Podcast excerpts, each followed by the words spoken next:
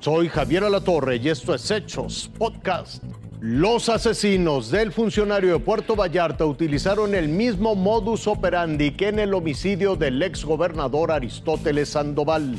Aumenta exponencialmente el reclutamiento de narcomenudistas en Estados Unidos. Se perdió el 100% de la producción de ostión en Nayarit por el paso del huracán.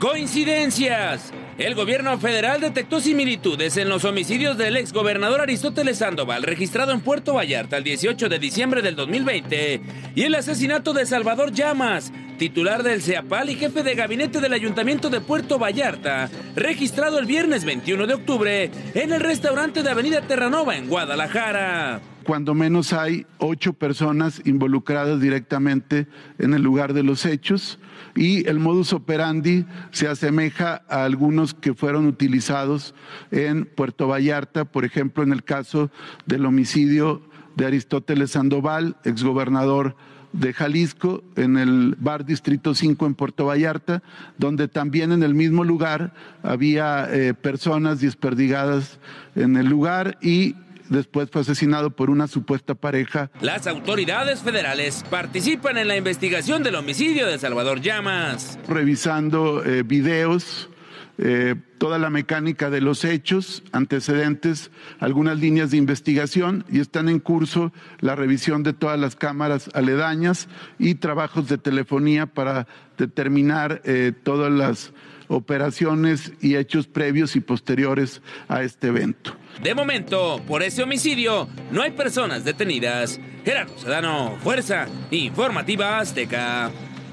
Aquí, en las calles del estado de Washington, los fiscales federales dicen que los traficantes de droga están buscando distribuidores locales de fentanilo. Eso llevó a decenas de arrestos de narcos locales. Cada vez que hay redadas de distribuidores y traficantes, la cantidad masiva de drogas y armas que son decomisadas es mayor, demostrando que en Estados Unidos la drogadicción sigue creciendo. Hace unos meses, Amy Neville perdió a su hijo de 14 años por sobredosis de fentanilo. Esta droga se empaqueta para atraer a niños y a jóvenes y se vende en muchas aplicaciones en las redes sociales. La crisis con fentanilo está tan fuera de control que las escuelas en 14 estados ya están obligadas a tener en sus botiquines Narcan o Naloxone, el medicamento para rescatar a niños en caso de sobredosis. La Agencia de Medicinas y Alimentos de Estados Unidos reporta que van más de 110 mil muertes por abuso de drogas este año y todavía no se acaba y las muertes son más y más y más jóvenes.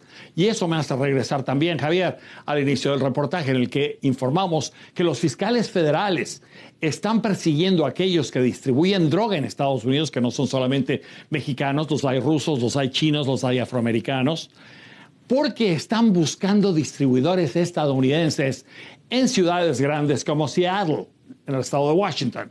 Y se lo están haciendo ahí. Javier, lo están haciendo seguramente en todo el país. Tenemos que picar las tímeres. Bajo estas aguas quedó la riqueza de este pueblo. Cada año ellos perforan miles de conchas y con un cordón forman hileras que colocan bajo estas estructuras rectangulares para que ahí anide la larva de ostión. Se llegan a pegar aproximadamente hasta las 30, 30 larvas de ostiones. Así es como se cosecha este molusco en boca de Camichín, Nayarit. Pero llegó el huracán Rosley y azotó las aguas. El mar se mezcló con el río, entonces el agua dulce mató de inmediato al 100% de su producción. De eso se mantiene todo el año la gente de aquí de la comunidad. Cada productor iba a extraer hasta 3 toneladas, pero se quedaron en cero súmele las pérdidas materiales que cada uno sufrió en su patrimonio. Este era el restaurante de Zuleika, un negocio familiar de más de 50 años. La fuerza de los vientos derrumbaron toda la estructura, paredes, techos y se quedaron sin nada. En unas horas se acabó, pero gracias a Dios tenemos vida.